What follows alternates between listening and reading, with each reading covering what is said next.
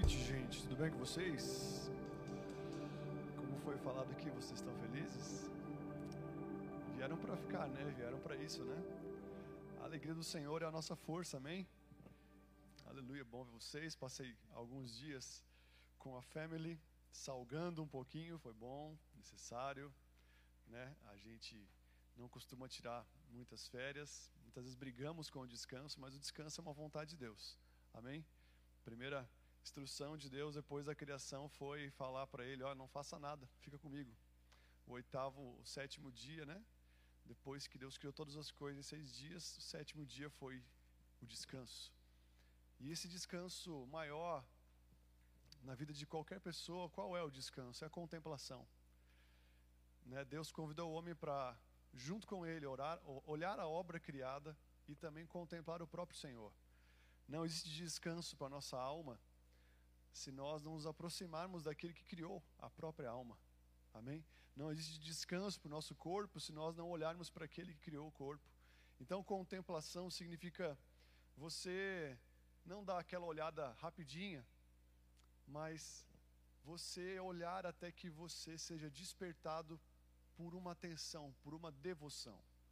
Muitas pessoas elas elas vêm para a igreja, nós podemos vir no culto, podemos participar de outras atividades, mas mesmo assim não contemplar as, sabe, as coisas que muitas vezes Deus ele esconde para os filhos. Sabe, a Bíblia diz que a glória de Deus é esconder as coisas, e a glória dos homens é buscar aquilo que ele esconde. E a contemplação é um momento de descanso onde você para onde você fala, não, eu quero parar tudo para poder olhar para aquilo que eu preciso olhar de verdade. Porque se eu não olhar para isso, eu vou me perder nas, no todo. Sabe, a Bíblia diz que se a nossa alma não está ancorada na presença de Deus, ela pode se perder em muitas coisas aqui nessa terra. Então a Bíblia fala: buscar em primeiro lugar o reino de Deus e as demais coisas serão acrescentadas. E buscar o reino, muitas vezes, para muitos que estão começando a conhecer Jesus, pode ser uma luta. Mas quando nós conseguimos encontrar nele o nosso refúgio, o nosso socorro, quando nós conseguimos, como Davi conseguiu, ele fala, né, que eu possa habitar na presença de Deus, na casa de Deus todos os dias. Isso quer falar o quê? Que esse cara, ele encontrou algo não só um, um, Deus a buscar no domingo, não só uma, uma coisa a pedir para Deus, como foi falado aqui, sabe, mas ele encontrou algo mais. Ele encontrou no Senhor o seu descanso, a sua vida. Ele encontrou em Deus a, a, a, sua, a sua falta, a sua ausência. O que preenche o coração do homem, o abismo do coração do homem é do tamanho de Deus. E quando esse homem, quando nós conseguimos nos preencher na presença de Deus, nós estamos conseguindo contemplar a presença dEle. Está comigo aqui? Nós passamos boa parte do dia, na verdade, maior parte do dia com os olhos abertos, vendo muitas coisas. E olhar, ficar com o olho aberto, olhando tantas coisas, nos traz cansaço, peso. Sabe, contemplar até mesmo as coisas lindas que Deus criou, sem ter o Deus que criou essas coisas dentro de nós, não produz descanso. Eu fui num lugar onde tinha muitas imagens, enfim, de tantas coisas. Um lugar, uma pousada, né, cheia, bem arborizada, muito bonita. Eu fiquei olhando aquela, aquelas árvores muito bonitas, é, cheirosas, algumas não tanto, né? Mas é, ao mesmo tempo fiquei pensando, né? Muitas pessoas buscam o descanso, buscam algo, né, para ter um um tempo de ficar zen na sua vida, um tempo de descansar a sua alma, mas o verdadeiro descanso está em ter o Senhor no meu e no seu coração. Amém? A maior promessa de, de Jesus, ele falou: Olha, eu estou indo embora. Quando ele estava morrendo, se entregando, ele falou: Estou indo embora, mas eu vou deixar outro. E esse outro era semelhante, alguém semelhante a ele. Sabe quando você está comendo alguma coisa, você pede: Ah, me dá outro. Eu quero outro, eu quero outro. Você está falando que você quer igual aquilo que você acabou de provar, que você acabou de comer. Jesus ele estava falando: Olha, eu estou indo embora, mas eu vou deixar outro. E esse outro é alguém da mesma espécie. Jesus ficou 33 anos habitando fora. Muitas pessoas seguiam Jesus, mas muitas se perderam de Jesus. E a proposta é: assim que ele morresse, ele ia deixar outro, mas não alguém visível, mas alguém invisível. E não alguém que, sabe, seria um só, onde todos seguiriam, mas seria um em todos, um dentro de todos, sabe? A, a, a, o, que Deus, o que Deus deseja para nós é fazer com que o seu espírito possa habitar dentro de cada um dos nossos corações. Isso é algo que a nossa mente não compreende, isso é algo que o nosso coração, que a nossa mente, nosso raciocínio humano não chega até lá, mas é algo a se desejar, é algo a, se, a ser despertado.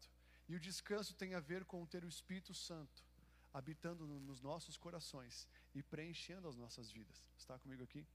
Amém? E, mas enfim, nós estamos falando de uma série, nós começamos uma série na semana passada falando sobre o Cristo de João. É uma série com o intuito de nós nos voltarmos mais para a palavra de Deus, nos voltarmos mais com o nosso coração em devoção ao Senhor. É, hoje nós vemos, né, muitas vezes estamos tão voltados para tantas coisas de fora, para tantas coisas, né, da nossa vida. E o Cristo de João, essa série, ela vem com o intuito de voltar nosso coração à intimidade, à presença de Deus. Amém? A intimidade é a sua palavra. Sabe, João foi o discípulo mais íntimo de Jesus. Foi o cara que ninguém pediu para ele, mas ele, por ele conhecer e conhecendo o caráter de Deus, o caráter de Jesus, caminhando com ele, ele tomou a própria liberdade de se reclinar com a cabeça no peito de Jesus. Sabe, os discípulos talvez até olhavam e falavam: o que, que esse cara está pensando? Sabe, mas ele alcançou um nível de, de proximidade de Jesus que nenhum dos outros discípulos alcançou sabe? Isso trouxe para ele muita certeza, muita convicção. Todos os discípulos, quando Jesus estava sendo crucificado, abandonaram Jesus, deixaram Jesus. Pedro, que era o líder dos doze, Pedro era o líder, ele sempre é o primeiro. Se você for ver nos evangelhos, Pedro sempre é citado por primeiro, ou seja, ele era o líder, mas ele não era o mais íntimo. João era o mais íntimo, o cara mais íntimo foi o cara que não abandonou Jesus nos piores momentos. A intimidade, ela sempre vai fazer com que nós venhamos a vencer as intimidações da vida. João, como mais íntimo, no tempo de maior intimidação, ele não abandonou o Senhor. Ele não abandonou a sua presença. Deus nos promete que nós, sabe, ele nos, ele nos alerta, nos avisa, João até fala sobre isso. Olha, no mundo vocês vão passar por aflições, mas tem de bom ânimo, porque eu venci o mundo. João foi o cara que viu todas as aflições de Cristo, vivenciou todas as aflições da vida de Jesus ali no seu ministério, mas ele não arredou, ele não fugiu. E Jesus ele está procurando homens e mulheres que não desistam, que não parem, mas que permaneçam até o fim. Como foi falado na semana passada, né, João 15 vai falar sobre né, a passagem da videira verdadeira e fala muito sobre a palavra permanecer permanecer, aqueles que permanecerem em mim, as minhas palavras permanecerem neles, pedirão o que quiserem e vos será feito. João foi um discípulo que permaneceu em todas as estações, que permaneceu em todos os momentos, e ainda assim foi o discípulo que Jesus, que Deus confiou a ele a última carta da Bíblia, Apocalipse. O, o, o discípulo mais íntimo teve a revelação dos últimos dias. E Apocalipse significa justamente a revelação de Cristo. Aos íntimos do Senhor, Ele quer unicamente dar a sua revelação. A revelação de Cristo para os últimos dias. A Bíblia diz que nos últimos dias as pessoas estarão cheias de si, cheias das suas vontades, cheias das suas convicções, cheias de tantas coisas, sabe? Mas talvez não estão cheias de quem Deus é. O intuito dessa série é nós darmos uma desintoxicada de tudo aquilo que é de fora e nós nos voltarmos para Deus de uma maneira mais devota, mais simples, mais verdadeira, mais, sabe, mais convicta na Sua presença. O Cristo de João, João, ele tinha o seu Cristo, ele tinha uma revelação de Cristo. E se for perguntar, e se for ver, e o Cristo de Cláudio? e o Cristo de José, e o Cristo do Gabriel, e o Cristo da Jéssica, e o Cristo da Erondina. Qual que é o seu Cristo? João, ele tinha um Cristo. Ele teve uma revelação de quem era o Cristo. E essa revelação fez ele ser um, um prisioneiro da esperança, um prisioneiro do amor de Deus, um prisioneiro, sabe, devoto à, à glória de Deus, um homem completo. Um homem que ficou os últimos dias da sua vida numa ilha chamada Ilha de Patmos, aonde ele teve a revelação de Apocalipse. E Patmos significa destruição. Aonde ele foi destruído, nos momentos de maior destruição, muitas vezes de uma pessoa, quando essa pessoa está sendo destruída por dentro, se ela permanecer em Deus no seu momento de destruição, continuando buscar a Deus, ela pode alcançar a sua maior revelação de Jesus. A revelação de Jesus, ela não vem muitas vezes momentos bons, mas ela vem em momentos difíceis e muitas vezes momentos onde ninguém está entendendo você, onde você não consegue se explicar para ninguém, onde você parece estar numa ilha. Mas Ele é o Deus que não só vai no deserto, mas que vai nas ilhas. E Ele, a Bíblia diz que o reino de Deus é conquistado pelo esforço e com muita dificuldade, com muitas, sabe, é, é, é, muitas batalhas e lutas, um homem consegue entrar e se apoderar do reino de Deus. João, ele é um exemplo de um cara que permaneceu em Jesus em todo o tempo e que teve a palavra dos últimos dias, teve a revelação dos últimos dias. Está comigo aí? E se você puder, abre a sua Bíblia comigo em João, no capítulo 1. Eu quero falar um pouco sobre a essência de João nessa noite.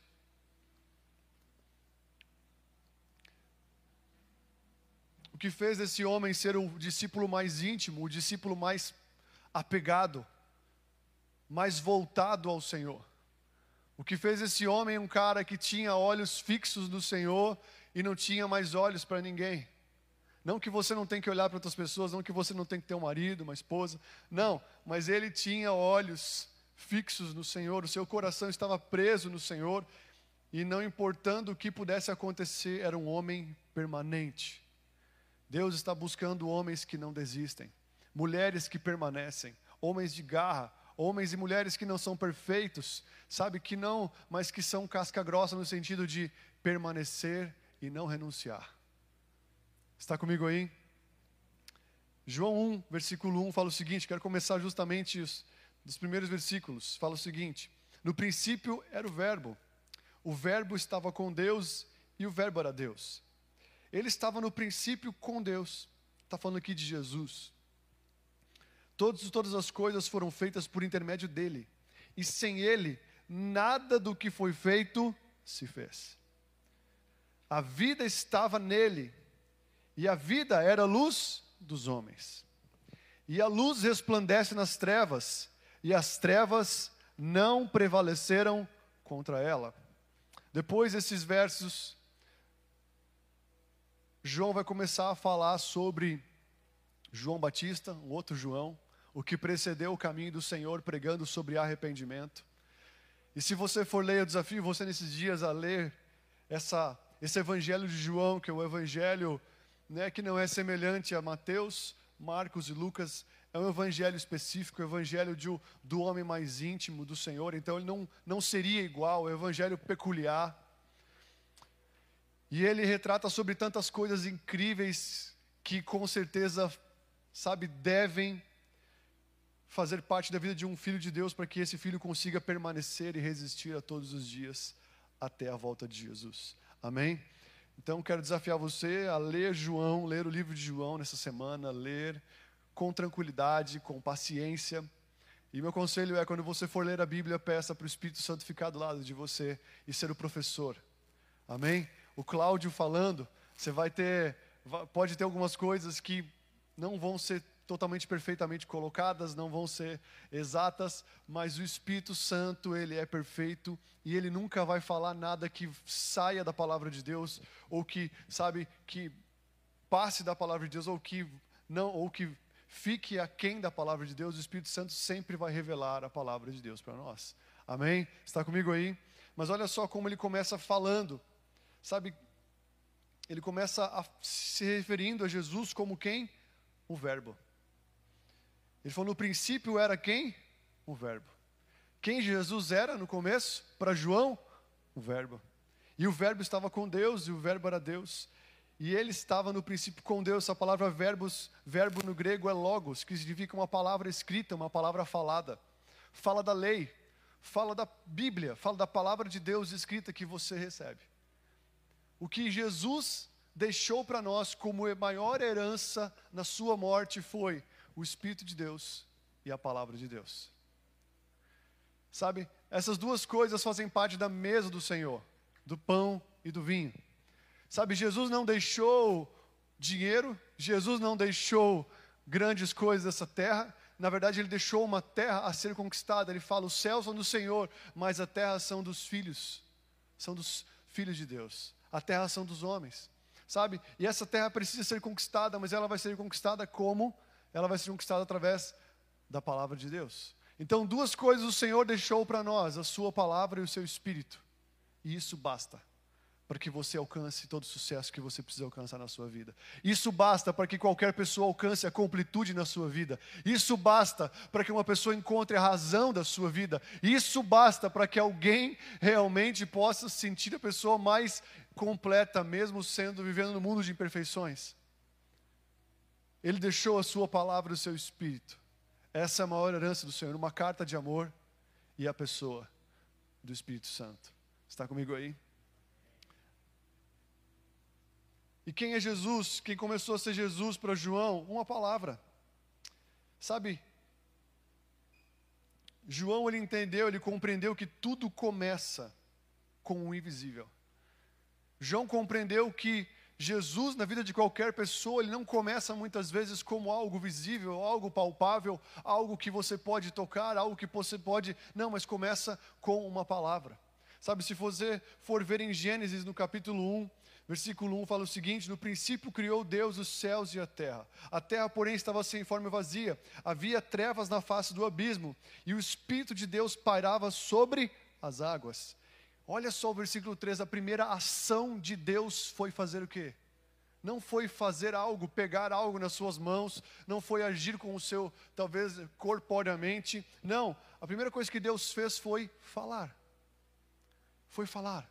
Disse Deus: haja luz, e houve luz. Primeira vez, primeira coisa que Deus fez foi falar. E quando Deus falou, o que aconteceu? Houve criação. Quando você fala, quando, quando Deus fala, algo é criado. E quando uma pessoa fala, algo é criado. Algo de bom, algo de ruim. Por isso que a Bíblia fala: não, existe, não pode existir duas fontes dentro de alguém. Se você pertence a Deus, tem que ter uma fonte de Deus. Se alguém se considera maduro, a Bíblia diz, Tiago vai falar sobre isso, é alguém que consegue dominar as suas palavras.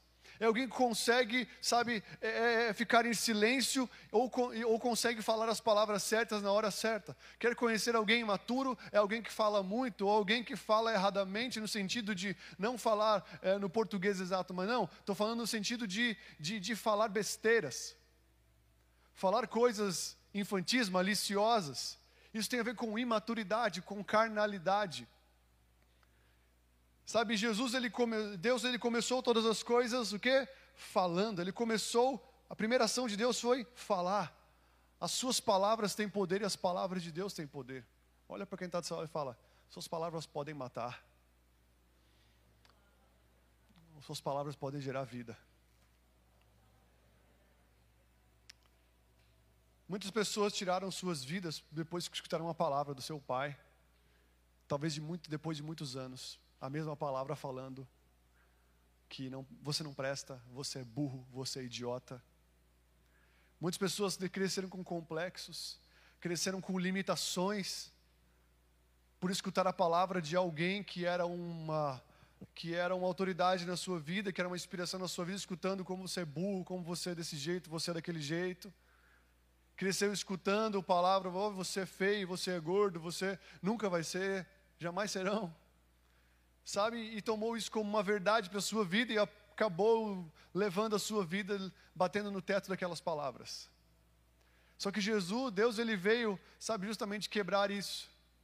E ele começou todas as coisas falando, sabe? A palavra tem o poder de criar e Jesus é a própria palavra. Hebreus 11, versículo 3 fala: Pela fé entendemos que o universo foi criado pela palavra de Deus, e aquilo que pode ser visto foi feito daquilo que não se vê.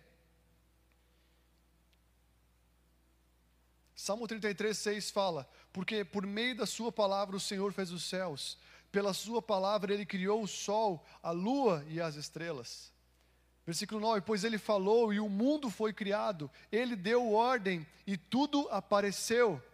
Isaías 55, 10 fala: Porque assim como a chuva e a neve descem dos céus, e para lá não voltam, sem que primeiro reguem a terra e fecundem e façam brotar, para dar semente ao semeador e pão ao que come, assim será a palavra que sair da minha boca. Não voltará para mim vazia, mas fará o que me apraz e prosperará naquilo para qual a designei.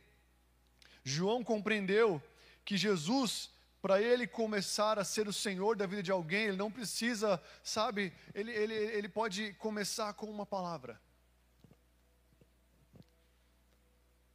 Jesus, ele é uma palavra. Ele começa a ser a palavra.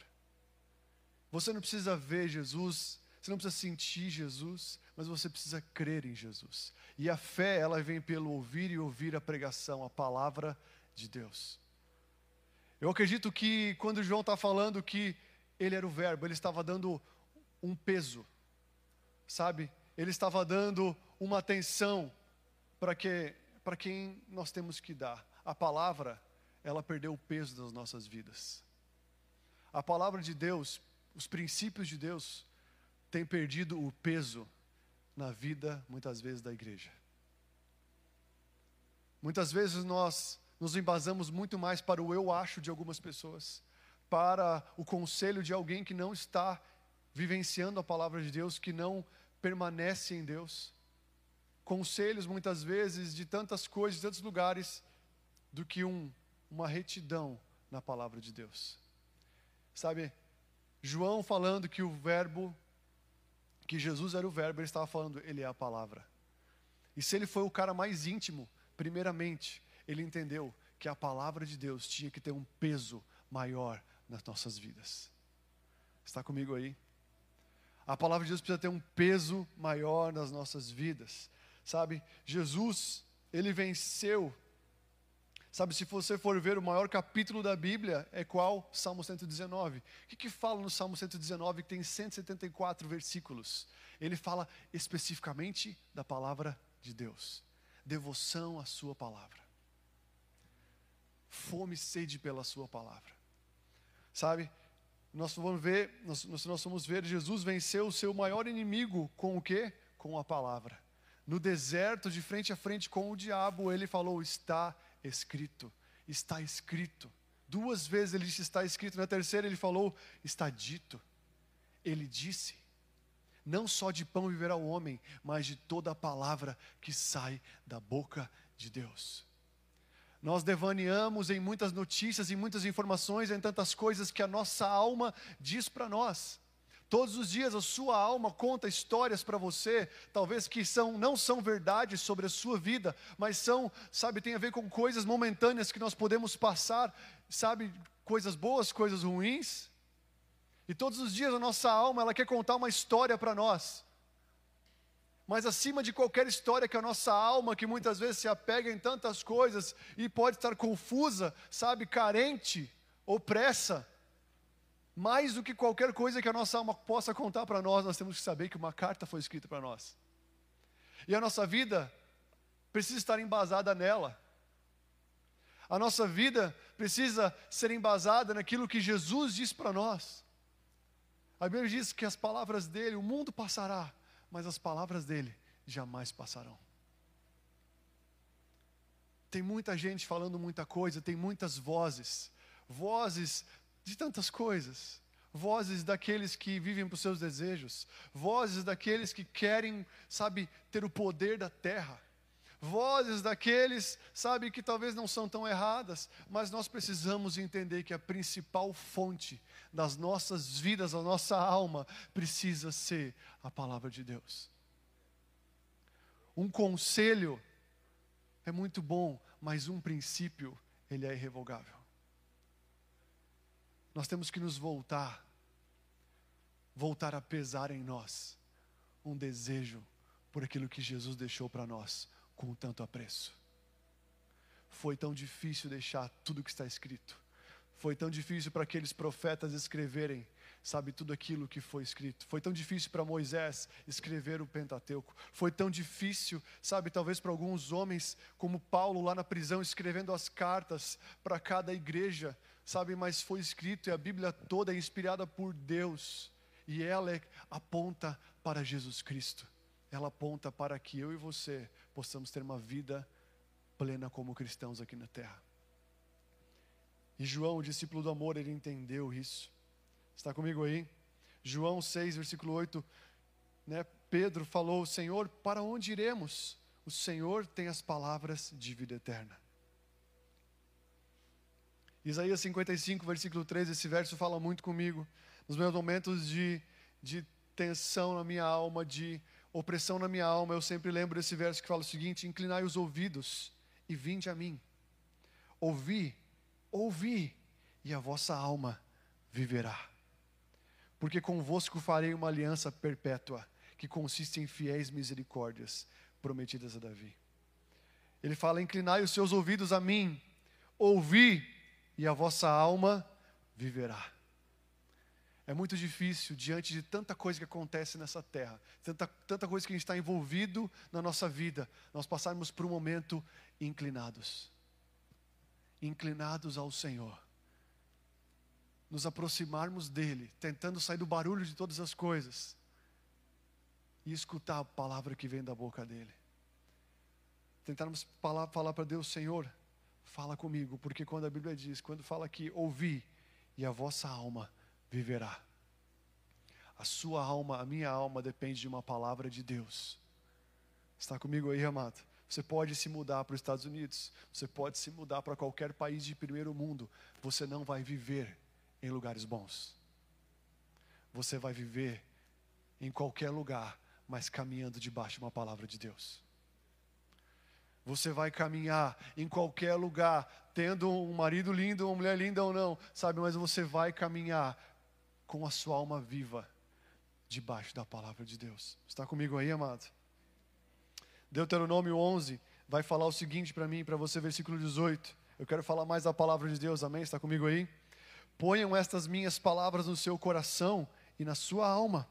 Amarrem-nas como um sinal na mão para que sejam por frontal entre os seus olhos. Ensine essas palavras aos seus filhos, falando delas quando estiverem sentados em sua casa, andando pelo caminho, quando estiverem quando estiverem quando se levantarem, devem escrevê-las nos umbrais da sua casa, nas portas, para que se multipliquem os seus dias e os, e os dias dos seus filhos na terra do Senhor, sob juramento prometeu a dar aos pais de vocês para que esses dias sejam tão numerosos como os dias do céu acima da terra. Ponham as minhas palavras no coração de vocês e na alma de vocês. Provérbios 4 fala, versículo 20: Meu filho, escute as minhas palavras, preste atenção nos meus ensinamentos, não deixe que eles se afastem dos seus olhos, guardem-nos no mais íntimo do seu coração porque são vida para os que encontram saúde para todo o seu corpo, porque tudo que se deve guardar, guarde bem o seu coração, porque deles procedem as fontes da vida. De tudo que se deve guardar, guarde o que? O seu coração. E os versículos que antecedem guardar o coração é: se incline, se volte à palavra de Deus. Ninguém consegue guardar o seu coração sem antes entregar a sua vida em devoção à palavra do Senhor. Sabe? Se como igreja nós temos visto pouco, ou não reconhecido muitas vezes o agir de Deus, é porque muitas vezes está dentro de nós muito pouco da palavra de Deus. Se a palavra é criativa e existe pouca criatividade, pouca criação de Deus ou pouco reconhecimento. Muitas vezes eu vejo vidas de algumas pessoas que não tem como não ver a ação de Deus na vida dessas pessoas. Não tem como não ver Deus protegendo, Deus guardando, Deus livrando, Deus abrindo caminho, sabe? Deus fazendo, Deus guardando aquela vida, mas muitas vezes aquela vida não enxerga, não consegue ver o quanto Deus está guardando e livrando e abençoando aquela pessoa. Ela não consegue ter olhos para isso, porque porque muitas vezes quando nós não estamos voltados a uma vida no Senhor e na Sua palavra, nós não conseguimos ter a sensibilidade de, de ver e de reconhecer que é o Senhor que está guardando e alimentando a nossa vida. Se você for olhar para a sua vida hoje, talvez você nem era para estar aqui, ou era para estar morto, ou em outro lugar, ou sei lá, vivendo outras realidades. Mas se você está aqui hoje, não tem como você não reconhecer que Deus, que Deus tem te atraído para perto dele. Não tem como você não reconhecer que Deus, ele não está deixando você viver na paz que o mundo dá. A Bíblia diz que Deus, ele tem uma paz que ele não dá como o mundo dá, mas ele tem uma paz que ele dá do jeito dele.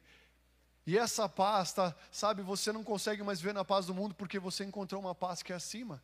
Mas se você está aqui hoje, você tem que reconhecer que Deus está te atraindo com cordas de amor para a presença dEle.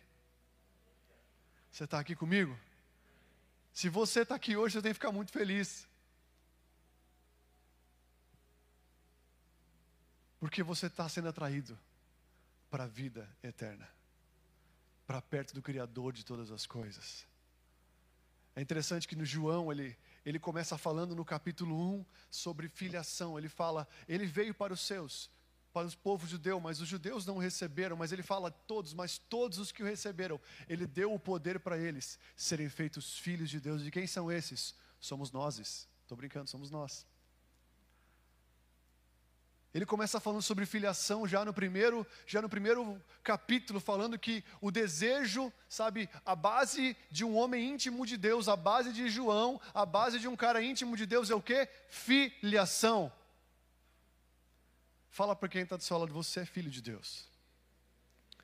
Ele não quer ser o seu, o seu carrasco. Ele não quer ser um pai chato. Talvez teve um pai que talvez não fez coisas tão legais, mas sabendo que os pais, sendo maus, sabem dar coisas boas para os seus filhos, quanto mais o Senhor não vai dar do seu espírito para aquele que pedir. Seu pai pode ter sido um cara bom, mas mal, mas bom. Um cara talvez oscilante, um cara que deu daquilo que ele pôde dar para você e não foi talvez tão legal. Mas nem que ele possa ter feito coisas boas. O teu pai, aquele que quer ser o teu pai, que é o Senhor, ele deu o seu filho único para ter você. Ele deu a sua maior preciosidade para ter você. E ele não desiste. O povo judeu não quis ele ele vai, ele vai conseguir ver. O povo de Deus não conseguiu ver que ele era o Pai, não conseguiu ver que ele era o Salvador, não conseguiu ver que ele era o próprio Deus que encarnou e veio para essa terra. E ele fala: Mas os que me receberam, eu dei poder para eles, de serem feitos filhos de Deus. O que você mais precisa, o que João, como o homem mais íntimo, precisou, sabe o que é? Ser filho de Deus. Interessante que no capítulo 2, o que ele vai falar? Casamento. O primeiro milagre aconteceu aonde? Num casamento. E na verdade aconteceram dois casamentos. Aconteceu o casamento dos noivos, onde Jesus foi convidado. E o primeiro sinal naquele dia, a Bíblia diz que quando Jesus fez com que aquela água se transformasse em vinho, os discípulos que estavam caminhando com eles, que ainda não tinham ouvido nenhum milagre, quando viram aquele milagre, a Bíblia diz que os discípulos passaram a crer em Jesus. E aquela palavra crer significa ter convicção plena de seguir aquela pessoa até a morte. Ter uma convicção de não abandoná-lo mais. A mesma convicção que uma pessoa tem quando se casa com outra pessoa. Os sinais de Deus. O primeiro milagre foi feito num casamento, por quê? Para mostrar para mim e para você que Deus não tem interesse de fazer milagre que não termine em relacionamento. Deus não tem interesse de fazer milagre na minha na sua vida que não termine num relacionamento íntimo, mas Ele quer fazer milagres que cada vez mais possam capturar corações de pessoas para mais e mais perto da presença dEle. Está comigo aí? E ele fala sobre filiação e sobre casamento, duas bases de uma pessoa íntima. Eu sou filho e eu sou noiva. Eu sou filho de Deus mas ao mesmo tempo eu pertenço à igreja, eu sou a noiva de Cristo. Está comigo aí, amado? E aí no capítulo 3 ele fala sobre o novo nascimento com Nicodemos. Ele fala como Sabe, parece que é uma explicação prática do capítulo 1 de como se tornar filho. Nicodemos chega na madrugada e pergunta para Jesus: "Como que você é mestre de Israel? Nós reconhecemos esses sinais." Ele chega escondido na madrugada com vergonha, perguntando sobre essas coisas para Jesus, você é mestre, e Jesus dá no meio dele e fala: Olha, ninguém pode receber o reino, ou entrar no reino, se não nascer de novo. Como que alguém pode nascer sendo velho, voltar para a barriga da sua mãe e nascer de novo sendo velho? Ele fala: Você é mestre em Israel e não entende essas coisas? Está falando sobre nascer da água e nascer do Espírito. Nascer, sabe, de um arrependimento João esteve pregando uma palavra só antes de Jesus: arrependei-vos, porque é chegado o reino de Deus. Arrependimento é mudança de mentalidade. É nós entendermos que nós não somos, nós estamos nessa terra, mas Deus nos coloca numa dimensão mais alta, nas regiões celestiais em Cristo Jesus. Deus nos coloca numa, sabe, em lugares mais altos. João, ele era um cara, sabe, totalmente ele vivia em outra dimensão, ele pregava uma palavra que nos leva a uma outra dimensão. Nascer da água e nascer do Espírito. Falar para quem está do seu lado, você precisa nascer de novo.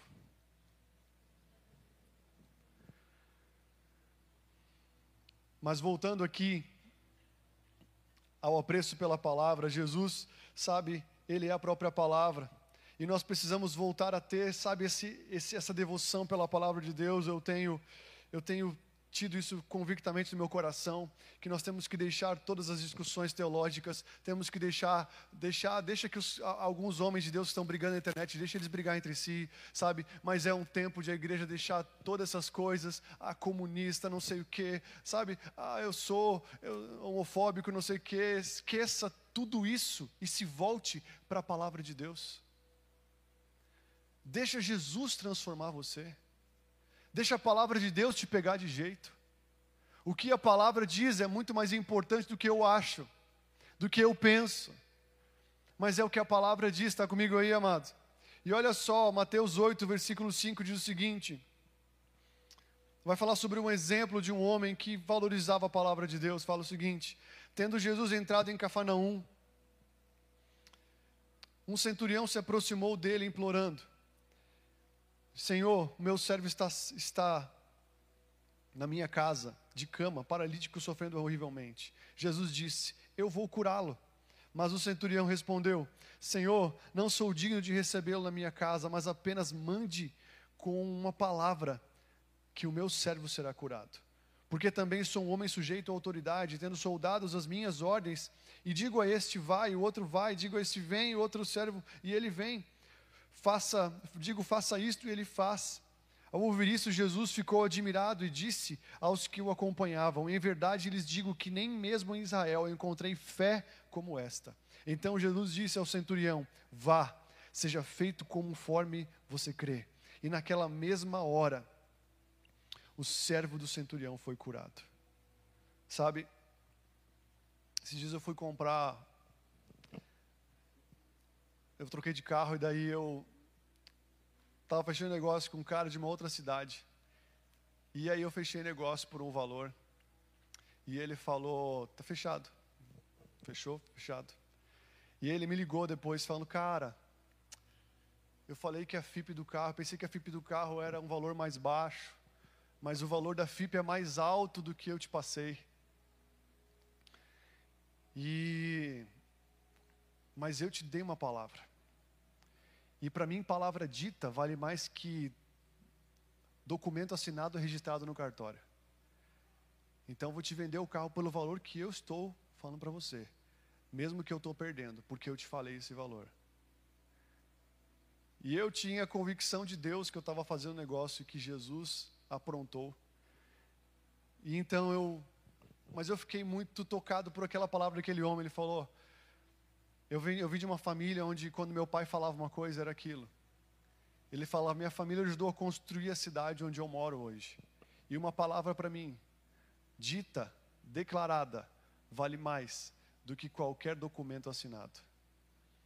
Quando uma pessoa fala isso, você pode ter certeza que está fazendo negócio com uma pessoa séria.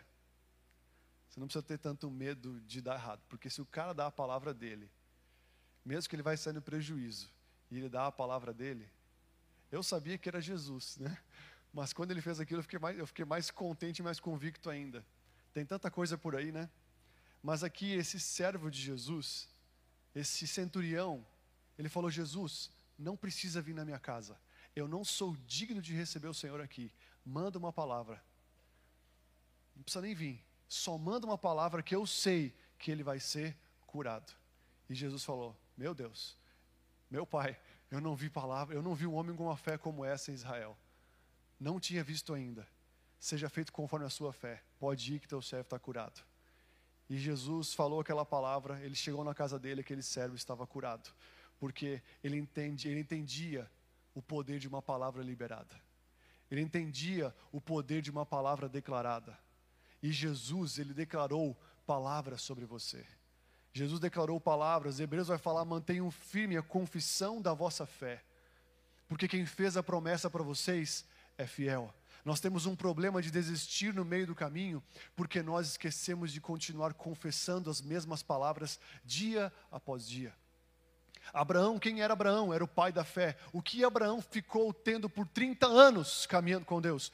Uma palavra falando: você vai ter um filho. Você vai ser um pai de multidões. Deus declarou essa palavra para ele aos 70 anos de idade. Quando que ele foi, aquela palavra foi, foi encarnada? nos 100 anos de idade, no pior momento da sua vida, com 100 anos, onde ele e a esposa dele não podiam mais naturalmente ter filhos, a palavra de Deus se tornou viva e eficaz no momento onde o corpo humano não estava vivo nem eficaz. Mas ele por 30 anos, ele tinha o quê? Uma palavra. E Deus parava a cada estação daqueles 30 anos para reavivar a palavra que ele havia falado de formas diferentes para Abraão. Talvez hoje você tenha uma palavra de Deus e mais nada na sua vida, mas se você tem uma palavra que você sabe é de Deus, para você, se agarre nela. Não abandone ela, regue ela, alimente ela, porque no tempo oportuno ela vai dar fruto. Esse era o verbo de João. Nós perdemos a devoção pela palavra que Deus diz. Cremos por dois dias de uma forma emotiva e rasa, e nos outros dias esquecemos daquela palavra e nos perdemos em tantas outras adversidades. Assim como Pedro falou: Jesus, me dá, me dá uma palavra que eu vou caminhar sobre as águas, eu vou até você. Nós sabemos que quando Jesus, João, quando Pedro caminhou por sobre as águas, ele caminhou sobre a palavra de Deus. Mas quando ele viu os ventos, ele viu, sabe, as ondas, os ventos, ele começou a afundar. E Jesus ele sempre nos pega de volta. Mas ele fala: continua, não pare. Dê mais atenção à palavra que eu falei do que os ventos de fora. Dê mais devoção à, à palavra que eu falei para você do que o salário que você vai receber. Dê mais atenção para a palavra que eu estou falando para você do que, sabe, aquilo que está acontecendo fora, do que está acontecendo no mundo se está tendo guerras e rumores de guerras, está na Bíblia. Se está tendo um monte de coisa aí fora acontecendo, sabe, se apegue primeiro ao que Jesus diz. Está comigo aí, amado? Segundo a essência de João, está aqui no versículo 3 que fala: Todas as coisas foram feitas por intermédio dele, e sem ele, nada do que foi feito se fez. Primeiro, João entendeu o valor da palavra, e nela se entregou. Segundo, qual é a essência de um homem como João? Ele faz todas as coisas, ele entende que agora tudo que ele faz, tudo que ele projeta, tudo que ele vive é por intermédio do Senhor.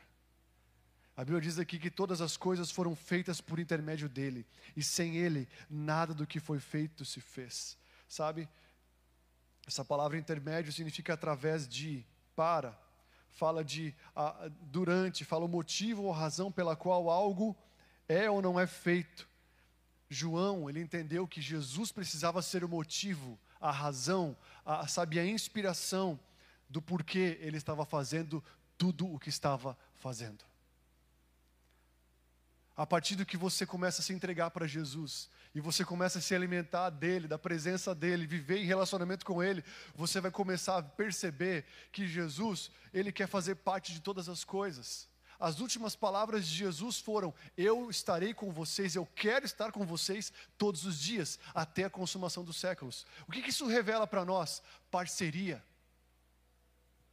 Sabe? Existe uma palavra chamada no grego chamada koinonia, que é a palavra comunhão. E 1 Coríntios fala o seguinte, 1,9: Fiel é Deus, o qual fostes, fiel é Deus, pelo qual vocês foram chamados à comunhão do seu Filho, Jesus Cristo, nosso Senhor. Você foi chamado para uma comunhão com Deus.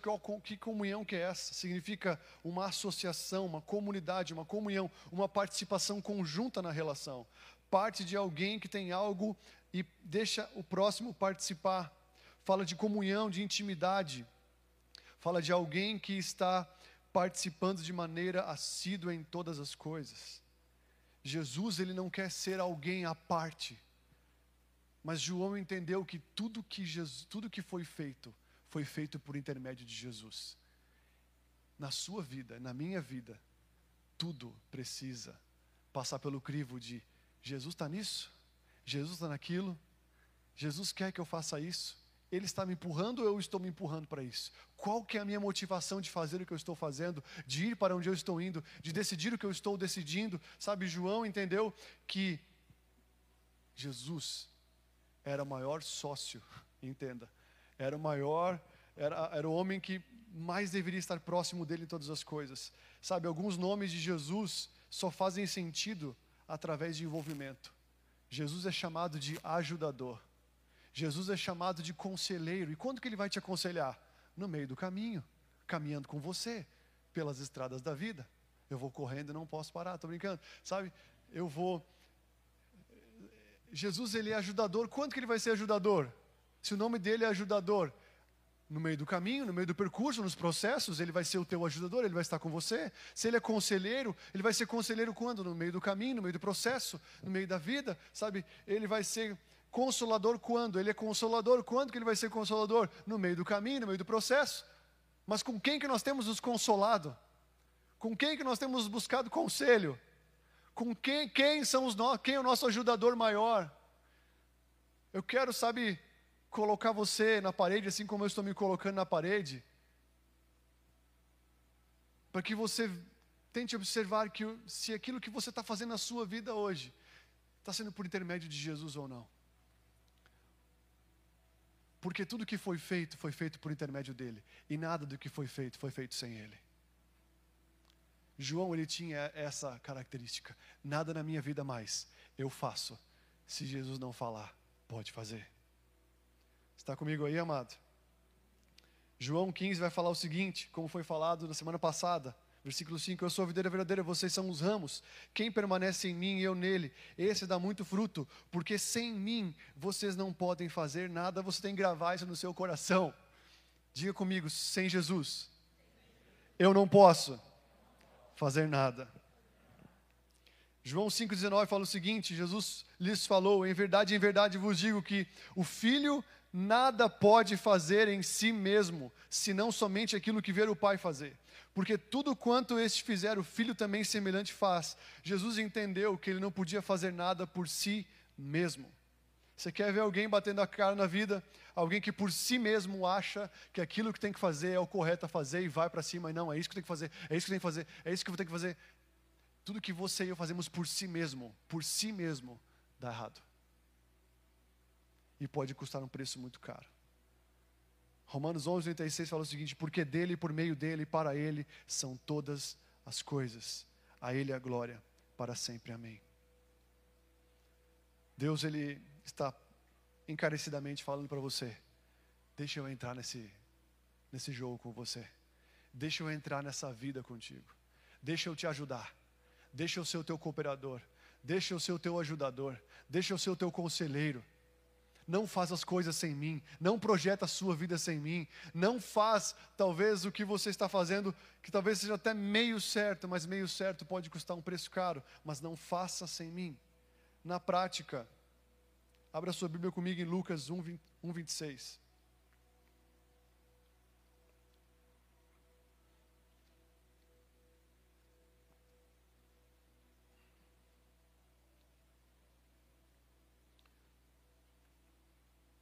Lucas 1, 26 fala o seguinte: No sexto mês, o anjo Gabriel foi enviado por Deus a uma cidade da Galiléia chamada Nazaré, a uma virgem que estava comprometida a casar com um homem na casa de Davi, da casa de Davi, cujo nome era José. A virgem se chamava Maria e, aproximando-se dela, o anjo disse: Salve, agraciada, o Senhor está com você. Olha só a parceria, o Senhor está com você. Ela, porém, ao ouvir essa palavra, perturbou-se muito e pôs-se a pensar no que poderia significar essa saudação. Mas o anjo lhe disse: Não tenha medo, Maria, porque você foi abençoada por Deus. Você ficará grávida e dará luz a um filho, a quem chamará pelo nome de Jesus. E será grande e será chamado Filho do Altíssimo. Deus, o Senhor, lhe dará o, no, e, e, o Deus, o Senhor, lhe dará o trono de Davi, o seu pai. Ele reinará para todo sempre sobre a casa de Jacó, e o seu reinado não terá fim. Então Maria disse ao anjo: Como será isto se eu nunca tive relações com homem algum? O anjo respondeu: O Espírito Santo virá sobre você, e o poder do Altíssimo te envolverá. Diga comigo: me envolverá. Com a sua sombra, por isso também o ente santo há de nascer e será chamado filho de Deus. Sabe? Ele chegou e aquele anjo chegou para Maria e falou: O Senhor está com você. E ela ficou tocada, uma mulher que conhecia as palavras do Senhor, conhecia o Pentateuco, sabe, conhecia a lei. Quando o Senhor, quando ela foi, quando o anjo chegou, ela já ficou espantada. E quando ele falou: "O Senhor está com você", ela ficou mais espantada ainda. Porque as pessoas daquele tempo, da cultura judaica, não estavam acostumados a uma proximidade de Deus não estavam acostumadas a um relacionamento pessoal com Deus, e quando hoje falou, o Senhor está com você, ela, meu Deus, o que, que ele vai falar mais? Ela falou, você vai ficar grávida, você vai ter o um filho, ele vai ser, ele vai ser o Salvador, ele vai ser Jesus. Como vai acontecer isso? Eu não dormi com meu marido ainda, com meu noivo ainda. Eu sou virgem. É disso. Você será envolvida pelo Espírito de Deus quando ele está falando que tudo foi feito, que nada pode ser feito sem ele, ele está falando para mim e para você, antes de se relacionar com homens e com mulheres, não estou falando só intimamente, se envolva com o Espírito Santo de Deus. Se envolva, é um tempo de nós nos envolvermos com o Espírito Santo de Deus, antes de nos envolvermos com nossos sonhos. Você tem um sonho? Quem tem sonho aqui? Quem tem desejos aqui? Todo mundo tem desejo. Quem tem vontade? Quem tem, sabe, projetos? Não se envolva altamente com esse projeto, sem antes se envolver com o Espírito Santo de Deus. Maria não se envolveu com José antes de ser envolvida com o Espírito de Deus. E nasceu salvação dela. Se quer que nasça a salvação da sua vida, dos seus negócios, se quer que nasça a salvação aonde você está inserido, antes de se envolver com um projeto, sonhos, de uma maneira tão emocional. Tem gente que está inclinado, sabe, se der errado, desvia, se der errado, se afasta. Se alguém se envolve com o Espírito Santo e vai com o Espírito Santo em busca do seu sonho, se o sonho der errado, ela não está sozinha, ela está com o Espírito Santo. Você entendeu? Por que tem cristãos que vão fazer muita coisa? Não, Deus está comigo, na verdade, será que está mesmo? Deus falou para o será que falou mesmo? Se ele falou, se ele está, o resultado, o fruto de, de se, se isso é verdade ou não é, se não der certo, aonde você vai parar? Revela se Deus estava com você, estava com ele. Se o Espírito Santo nos desenvolveu ou não. Se tudo der errado e nós permanecermos em Deus, permanecermos firmes, acreditando, continuando a acreditar, nós estamos envolvidos com o Espírito Santo. Está comigo aí? Se faltar dinheiro, brigar com todo mundo, irá chutar tudo. Não. Meu conselho é: vamos nos envolver com o Espírito Santo de Deus. E a partir disso, se envolva com seus sonhos, com seus projetos e com as suas coisas. E o último, para nós terminarmos. Versículo 4 e 5 fala o seguinte: A vida estava nele, e a vida era a luz dos homens. A luz resplandece as trevas e as trevas não prevaleceram contra ele. Então João entendeu que a vida estava em Jesus. Primeiro, Jesus é a palavra, nada eu posso fazer sem Jesus. Terceiro, a vida estava nele, e a vida era o que? Era a luz. E a luz o que? Dissipa as trevas. Interessante que o que, que significa luz na Bíblia? Conhecimento revelado. A primeira criação de Deus, como foi falado em Gênesis 1, Deus disse a primeira coisa: haja luz. O que, que é luz? A luz veio antes do sol, o sol foi criado depois, a lua também. Mas a luz veio antes. O que, que é a luz? Quando Jesus fala, Eu sou a luz do mundo, Ele está falando, Eu sou o conhecimento vivo que todos precisam para o seu coração. Eu sou a palavra viva e eficaz. Eu sou, sabe, esse conhecimento, eu sou aquilo que preenche o seu coração, aquilo que ilumina o seu coração. Está comigo aí, amado? A Bíblia diz em Oséias 4, 6: O meu povo está sendo destruído porque lhe falta conhecimento. Que tipo de conhecimento é isso? Essa palavra conhecimento é, é no, no hebraico yadá, que fala de um relacionamento íntimo entre homem e mulher. A luz que dissipa as trevas, a luz que eu e você precisamos para dissipar as trevas da nossa vida, para dissipar todas as coisas ruins que podem vir sobre nós, tem a ver com uma revelação que vem por conhecimento íntimo do relacionamento com Deus. Muitos de nós conhecemos a palavra que mata, mas não o espírito que vivifica. Conhecemos uma palavra que não ilumina nosso coração. Paulo lhe faz uma oração encarecidamente para a igreja de Éfeso, falando o seguinte: Efésios 1,15 fala: Por isso também eu, tendo ouvido a fé que entre vocês no Senhor, no Senhor Jesus e o amor com todos os santos, não cesso de dar graças a vós, fazendo menção de vós nas minhas orações, para que o Deus do nosso Senhor Jesus Cristo, o Pai da glória, vos conceda espírito de sabedoria e de revelação do pleno conhecimento dele. Diga comigo, espírito de sabedoria e de revelação do pleno conhecimento dele. Depois ele fala o seguinte: iluminados os olhos do vosso coração, ou seja, o seu coração tem olhos a serem iluminados, para saberdes qual a esperança do seu chamamento e qual a riqueza da sua glória, da herança, da sua herança nos santos. Sabe, amados, Paulo ele fala essa oração: olha, vocês precisam. Eu oro para que Deus conceda para vocês espírito de sabedoria e de revelação do pleno conhecimento do Senhor.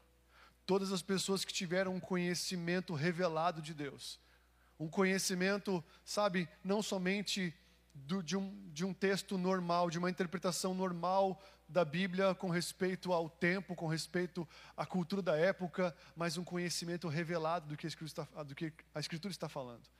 Isso ilumina o coração de qualquer pessoa. Deus ele quer iluminar o seu coração, para quando você for ler a Bíblia, para quando você for ter tempo com o Senhor, sabe, possa vir uma revelação que produza uma ação correspondente em mim e você. A palavra glória no Novo Testamento significa a própria opinião de Deus. Como eu falei para você, Apocalipse, que parece uma carta muito difícil de ser lida, significa a revelação de Jesus Cristo. Mas na prática, eu vou mostrar para vocês duas pessoas, uma com revelação e a outra sem revelação. Se você puder abrir rapidamente João 5, versículo 1. Eu estou sendo mais instrutivo hoje. João capítulo 5, versículo 1. Uma pessoa sem revelação.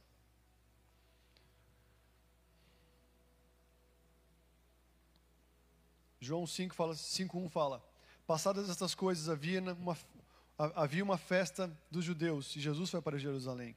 Existe, existe ali um, junto a um portão de, das ovelhas, um tanque chamado em hebraico Betesda, do qual tem cinco pórticos. Neste jazia uma multidão de enfermos, cegos, coxos, paralíticos, esperando que a água se movesse, porque um anjo descia de tempos em tempos agitando-a aquela água. E o primeiro que entrava no tanque, uma vez agitada a água, sarava de qualquer doença que tivesse. Estava ali um homem enfermo, havia 30 anos, 38 anos, e Jesus vendo-o deitado sobre vendo deitado e sabendo que estava assim há muito tempo, perguntou: Você quer ser curado? O enfermo respondeu: Senhor, eu não tenho ninguém que me ponha no tanque. Quando a água está agitada, quanto Quando tento entrar, outro enfermo chega antes de mim. Então Jesus lhe disse: Levante-se, pegue o seu leito e ande. Imediatamente o homem se viu curado e, pegando o leito, começou a andar. E naquele dia era sábado.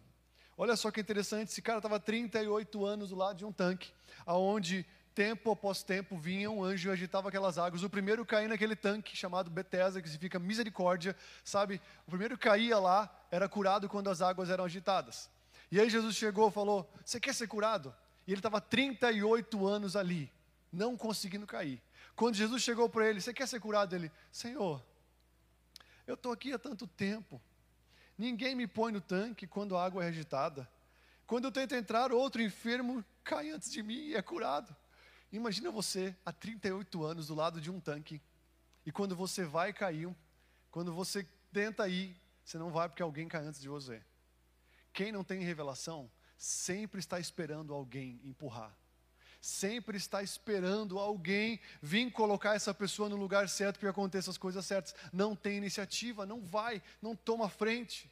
Quem tem uma revelação de Deus, quem tem um conhecimento vivo de Deus, não espera outras pessoas virem e darem oportunidade. Essa pessoa se coloca à disposição. Essa pessoa se coloca, sabe, novamente falando: Olha, eu estou aqui. Eu sei quem Jesus é. Eu sei o que ele fez por mim. Eu sei. Eu sei que Jesus morreu naquela cruz, eu sei que Ele pode curar, eu sei que Ele pode me libertar. Sabe, essa pessoa não fica esperando somente com que alguém faça algo por ela. Ela, como um filho, ela sabe que ela pode entrar na intimidade do, do seu Senhor, do seu, do seu Pai e pedir o que é de direito. Agora, olha a diferença de alguém que tem uma revelação do Senhor. Marcos 5, 25. Você já conhece essa história. E aconteceu que certa mulher que havia 12 anos, sofrendo de uma enfermidade hemorrágica, e muito padecer nas mãos de vários médicos, tendo despendido tudo quanto possuía, sem contudo nada aproveitar, antes pelo contrário, indo de mal a pior, tendo ouvido a fama de Jesus. Vindo por trás dele, entre a multidão, tocou-lhe as vestes, porque dizia: Se eu apenas tocar as vestes, ficarei curada. E logo se lhe estancou a hemorragia e se sentiu no corpo estar curada do seu flagelo. Jesus, reconhecendo imediatamente que dele saiu o poder, virando no meio da multidão, perguntou: Quem me tocou nas vestes? Respondeu-lhe seus discípulos: Vês a multidão te aperta e dizes: Quem me tocou? Ele, porém, olhava ao redor para quem lhe fizera isto. Quando alguém tem um conhecimento revelado da fama de Jesus, aquela mulher estava 12 anos sem sangue, sem vida. Ela, quando descobriu da fama de Jesus, do jeito que ela estava, não vendo a roupa talvez que ela estava usando, não vendo a sua realidade, não dando bola para as coisas, se ela estava fraca, debilitada ou não, ela pegou e foi. Quem encontra uma revelação de Jesus, age por meio dela. Porque revelar, revelação significa revelar uma ação, ter uma ação. Deus quer te dar uma revelação para que você tenha uma nova, sabe, uma nova atitude diante da presença dEle. Se está faltando atitude, se está faltando posicionamento, está faltando uma revelação. Está comigo aí? Feche teus olhos um instante. Aquele homem, por não ter um conhecimento, uma revelação de Deus, ele ficava esperando que alguém fizesse algo por ele. Para ele, o único certo era aquilo. Se ele, se ele tivesse escutado da fama de Jesus, ele não ia cair naquela água. Ele ia fazer uma oração a ele mesmo: Jesus, me cura. Jesus me cura, porque o Senhor é o médico dos médicos. Vem me curar. Talvez tem pessoas aqui hoje que estão como aquele homem há um bom tempo, esperando que algo aconteça, esperando que algo aconteça nas suas vidas, esperando que alguém venha, um profeta venha, um homem de Deus venha. Não é errado. Mas Deus não quer. A Bíblia diz que nos últimos tempos, no passado ele falou por meio da boca dos profetas, mas hoje ele quer falar por meio de Jesus. E talvez tem pessoas aqui precisando ser ativadas em escutar sobre a fama de Jesus como aquela mulher escutou a sua fama, escutou que ele curava. Não foi uma grande revelação, mas foi um conhecimento que iluminou o seu coração e trouxe para ela uma nova oportunidade. Ela tinha gastado todo o seu dinheiro nos médicos. Ela tinha gastado toda a sua vida naturalmente indo atrás de, um, de, uma, de uma cura para aquela hemorragia do seu sangue. Mas quando ela escutou a fama, ela se rastejou, ela quebrou a cultura, ela não deu bola para sua para sua anemia, ela não deu bola para a cultura da época, ela não deu bola para a multidão, ela não ficou presa se a roupa dela ia sujar, não ia sujar, ela não ficou presa se sabe o que iam pensar dela ou não, ela tinha uma revelação que falava para ela: se eu tão somente tocar nele, eu sei que eu serei curada.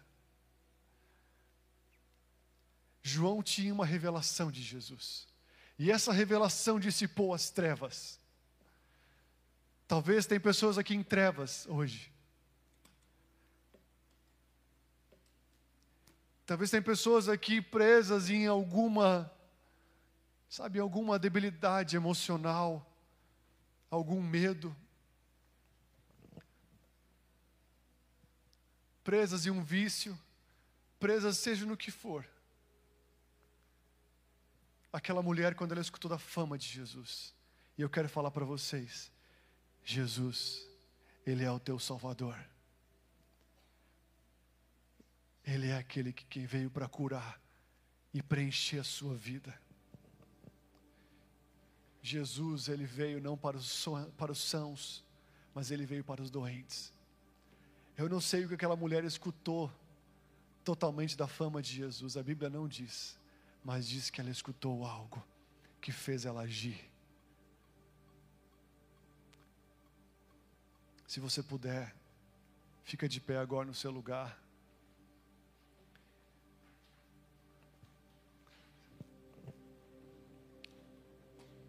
Se tiver alguém aqui nessa noite que, como aquela mulher, estava debilitada, se você entende que Jesus quer te curar, você está tendo uma revelação agora que Jesus não quer que você fique no estado que você está aqui. Se você veio nessa noite para sair do estado que você chegou até aqui, eu vi que tem pessoas novas aqui nessa noite. Se você entende que você veio até aqui nessa noite para deixar esse estado de ansiedade, de depressão, de medo, de angústia, se você quer tomar uma atitude segundo a revelação de Jesus,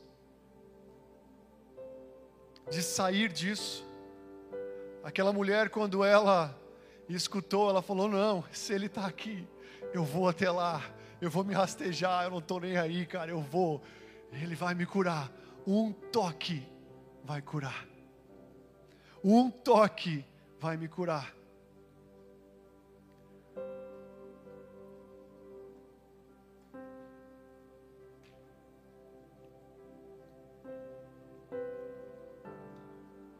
Quando eu comecei a ir para a igreja, eu não tinha uma revelação de Jesus. Eu ia forçadamente. Mas quando um dia um homem pôs as mãos sobre mim, eu tive um toque de Deus na minha vida. Eu fiquei preso na maior liberdade que eu podia receber. Todas as coisas que eu achava que eram importantíssimas para minha sobrevivência, começaram a perder sentido, porque Ele começou a completar toda a minha vida, Ele começou a completar todo o meu coração. Quem está aqui há um tempo já, eu quero falar para você: busque uma nova revelação, cave, cave um novo, um novo descortinar do, do Senhor, do Cristo para você a Bíblia diz que de glória em glória nós somos transformados, de opinião em opinião de quem é Jesus, nós somos transformados dia após dia. A palavra glória tem a ver com uma opinião revelada de Deus para as nossas vidas. João teve, Pedro teve uma revelação de Jesus, falando: Tu és o Cristo, Filho de Deus vivo, e quando ele falou aquilo, ele teve uma revelação de quem ele era uma revelação que você tem do Senhor mostra para você quem você é. Se você está se achando pior, se você está tendo pensamentos sobre você que não são pensamentos do Senhor, Se você está tendo pensamentos sobre você que não são do Senhor, Ele está falando: Vinde a mim, que eu quero te dar uma nova revelação de quem eu sou.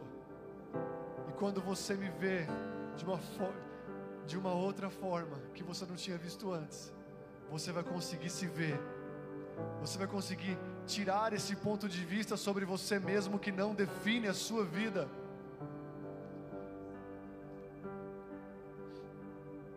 Mas se tem mulheres como aquela mulher do fluxo de sangue, homens aqui nessa noite, que querem sair desse estado. Se você puder colocar a mão no seu coração, se você quiser vir aqui à frente, eu só quero orar por você, mas você não precisa vir, você pode só colocar a mão no seu coração. Mas se você sente como aquela mulher que você tem que tomar um passo, que você tem que, ah, sabe, tomar uma atitude de acordo com a revelação de Jesus. Se você está inoperante, se estamos inoperantes, se estamos apáticos, se estamos, sabe, nós estamos sem uma revelação de Deus, estamos esperando que alguém nos empurre para as águas, estamos ali há tanto tempo como um paralítico, sem atitude, sem ação, esperando que alguém nos empurre, é porque nós estamos sem uma revelação, estamos sem um conhecimento de Deus vivo. É isso que Ele quer dar para você nessa noite. Espírito de Deus, em nome de Jesus, ilumina os olhos de cada coração aqui nessa noite. Traz uma revelação fresca da Sua presença sobre nós. Traz nessa noite, em nome de Jesus, Pai, o que aquela mulher obteve. Traz uma revelação fresca sobre a Tua fama Talvez a sua fama está ofuscada em alguns corações. Talvez a sua fama está está talvez abafada em alguns corações pelas aflições da vida, pelas dificuldades. Mas nessa noite, Senhor, venha revelar que o Senhor é o Salvador, que o Senhor é o Cristo. Nós vamos cear contigo nesse momento e nós não queremos cear contigo sem um toque, sem um toque, Deus, sem um descortinar da Sua presença nas nossas vidas, Jesus. Nós não queremos comer do pão e tomar do cálice sem, Senhor, um toque do Senhor nos nossos corações. Se você sente que como aquela mulher você precisa sair do seu lugar e vir até e vir até até, até o altar do Senhor, eu quero te convidar nessa noite, quero te dar uma oportunidade, não te convidar. Em nome de Jesus, fique à vontade. Se você entende que você precisa sair desse lugar, sair de um lugar apático, sair de um lugar ah, sem, sabe, sem ação, em nome de Jesus. Deixa o Senhor queimar no seu coração isso. Deixa o Senhor queimar no seu coração isso. Feche os seus olhos, quem quem está aqui, fala Senhor, revela a Sua presença ao meu coração. Feche os seus olhos e fale para Ele: Senhor, ilumina meu coração. Ilumina meu coração, Senhor. Ilumina os olhos do meu coração nessa noite, Jesus. Ilumina os olhos do meu coração com, uma, com um renovo da Sua presença, com uma palavra fresca da Sua presença. Senhor, em nome de Jesus, o Senhor é o pão vivo, não o pão morto. Por isso, vem nessa noite como o pão vivo que desce do céu avivar, Senhor, cada coração aqui, avivar, Senhor, a vida de cada um aqui, Jesus. Se alguém está sem vida como aquela mulher, que receba a vida de Deus nessa noite, em nome de Jesus, porque foi isso que ele fez naquela cruz, ele deu a sua vida, ele deu da sua vida para nós, e em Cristo nós somos curados, em Cristo nós somos sarados, em Cristo nós somos libertos, em Cristo nós somos aliviados. Receba do, do alívio, receba da cura de Deus, receba da glória de Deus onde você está, em nome de Jesus. E fala, fala, Senhor, me dá uma revelação, me dá uma nova revelação de quem o Senhor é. Eu não quero ter uma revelação que me faça apenas vir no culto de domingo e ficar sentado de boa. Eu quero uma revelação nova que chacoalha minha alma, que estremeça o meu espírito, que venha a transformar o meu corpo, o meu caráter, as minhas atitudes. Eu quero uma revelação que me faça a morrer para mim mesmo, Jesus. Eu quero uma revelação que me faça me entregar para o Senhor de corpo, alma e espírito. Eu quero uma revelação que me tire, que me tire da, da, da, da, da areia e me leve para as águas profundas. Que me tire do raso e me leve para as águas profundas. Eu quero uma revelação que me faça vencer as minhas dúvidas. Eu quero uma revelação que me faça vencer os meus questionamentos. E me faça voltar para os teus caminhos em nome de Jesus. Em nome de Jesus, Pai. Em nome de Jesus, nós vamos cear. Você pode vir aqui na frente pegar a sua ceia.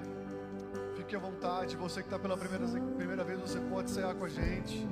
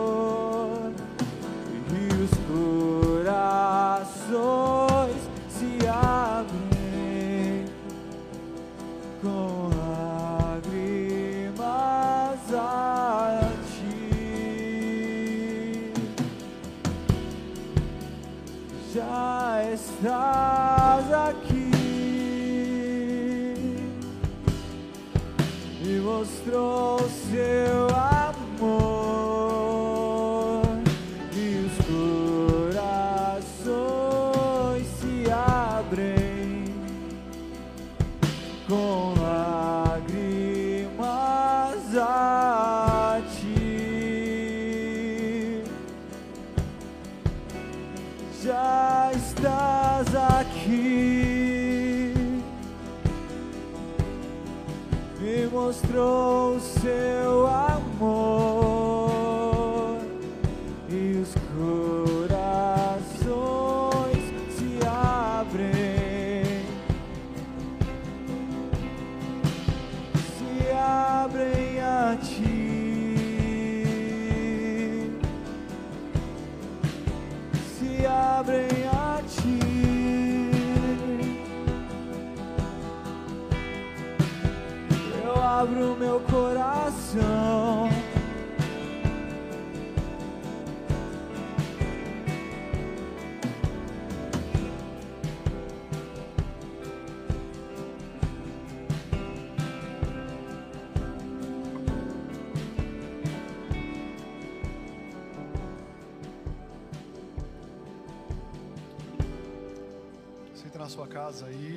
sua ceia.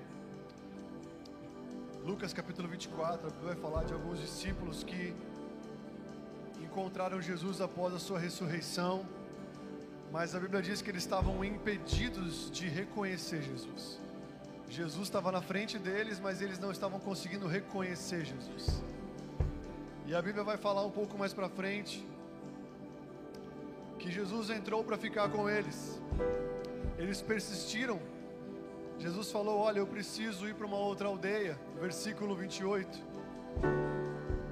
E mas eles falaram, convenceram a ficar mais um pouco com ele, falando: "Fique conosco, porque já é tarde, o dia está chegando ao fim".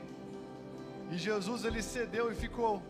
Muitas vezes nós temos que persistir um pouco mais, falar: "Jesus, fica um pouco mais comigo". Aquele ficar um pouco mais rendeu para eles algo muito importante. Jesus ficou com eles, versículo 30 vai falar o seguinte: que estando, que aconteceu que quando estavam à mesa, como nós estamos aqui, ele pegou o pão e o abençoou, e depois partiu e deu a eles. Então os olhos deles se abriram e eles reconheceram Jesus, mas ele desapareceu da presença deles. Jesus, quando ele deu graças e ele partiu o pão, aqueles discípulos tiveram seus olhos espirituais abertos e eles reconheceram ali Jesus. Sabe? Quando Jesus ele agradeceu, ele fez algo de costume, ele agradeceu e ele se repartiu. Eles reconheceram. Quando nós voltamos a fazer o que é de costume de um filho de Deus e permanecemos naquilo que é de costume, estar na mesa, repartindo pão, estando com os irmãos, repartindo a nossa vida, estando com nossos irmãos, dando graças ao Senhor e perseverando nisso, chega uma hora que os nossos olhos se abrem mais uma vez. Você está aqui, talvez, para alguns é a primeira ceia, para outros é a vigésima, já é a 50, já 50 vezes você participou da ceia, 100 vezes. Mas se você está aqui hoje renovado, querendo, entendendo que você pode reconhecer hoje mais uma parte de Deus na sua vida, você está na ceia de uma forma certa. A Bíblia diz que, ainda que meu corpo se envelheça, o meu interior se renova dia após dia. A cada ceia, a cada culto, a cada dia que você está com Jesus e com a igreja, Deus ele tem uma nova revelação de quem Ele é para dar para mim e para você. Está comigo aqui? Senhor, em nome de Jesus eu oro para que essa ceia possa trazer o novo de novo, possa trazer em nome de Jesus uma expectativa, possa trazer, Deus, uma alegria, possa trazer, Deus, um renovo, Pai, em entendermos que o Senhor sempre tem algo a revelar a nós. Nós queremos algo fresco. Nós estamos aqui comendo do, do pão vivo que desceu do céu. Pai, venha trazer desse pão vivo nessa semana. Venha trazer fome e sede aos teus filhos nessa casa hoje. Venha trazer fome e sede para minha vida. Venha trazer fome e sede por algo novo de Deus. Em nome de Jesus nessa semana, Pai. Pai, nós queremos algo mais. Queremos e sabemos que existe mais. Quebra nessa noite todas as barreiras, Pai. Todas as dificuldades todas as, as ciladas que nos impedem de avançar para irmos de encontro com mais da Sua presença, em o nome de Jesus, toda limitação, todo e qualquer olhar, Senhor, de Deus, de alguém que não é digno, Senhor, quebra toda a falsa, a, a, tudo aquilo que é anátema, quebra nessa noite, Jesus, e faz com que a revelação da Sua presença nos aproxime da sua mesa mais e mais e mais e mais. Em nome de Jesus, você pode tomar a ceia.